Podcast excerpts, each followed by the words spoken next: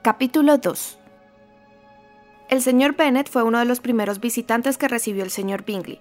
Siempre había tenido intención de presentarle sus respetos, aunque insistiéndole a su esposa hasta el último momento en que no lo haría. Y la señora Bennet solo tuvo conocimiento de la visita durante la velada del día siguiente, cuando lo supo de la manera que a continuación se explica. Al ver a su segunda hija ocupada en arreglarse un sombrero, el señor Bennet se dirigió a ella de repente con estas palabras. Espero que le guste al señor Bingley. No tenemos manera de saber lo que le gusta al señor Bingley, intervino su esposa con tono resentido, ya que no vamos a ir a visitarlo. Olvida usted, mamá, dijo Elizabeth, que nos lo encontraremos en las reuniones sociales y que la señora Long ha prometido presentárnoslo. No creo que lo haga. Tiene dos sobrinas y es una mujer egoísta e hipócrita que me merece una pésima opinión.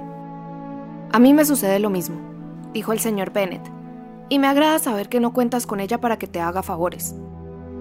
La señora Bennet no se dignó a responder, pero incapaz de contenerse empezó a reprender a una de sus hijas.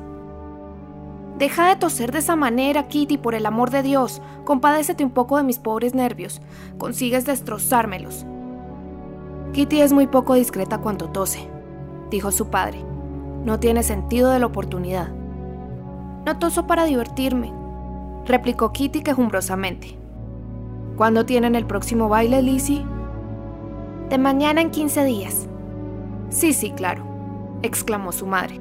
Y la señora Long nos regresará hasta un día antes, de manera que le será imposible presentárnoslo, porque tampoco ella lo conocerá.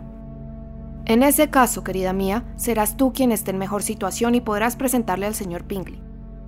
Imposible, señor Bennet, imposible puesto que no lo conozco. ¿Cómo puedes mortificarme tanto?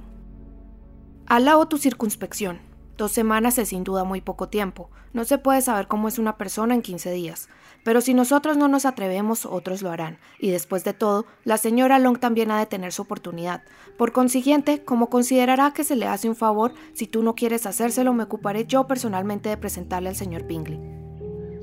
Las chicas miraron fijamente a su padre. La señora Bennet se limitó a decir: Tonterías y nada más que tonterías. ¿Cuál puede ser el significado de una afirmación tan categórica? exclamó su marido. ¿Consideras que las fórmulas de presentación y lo mucho que se insiste en ellas son tonterías? En eso no estoy completamente de acuerdo contigo.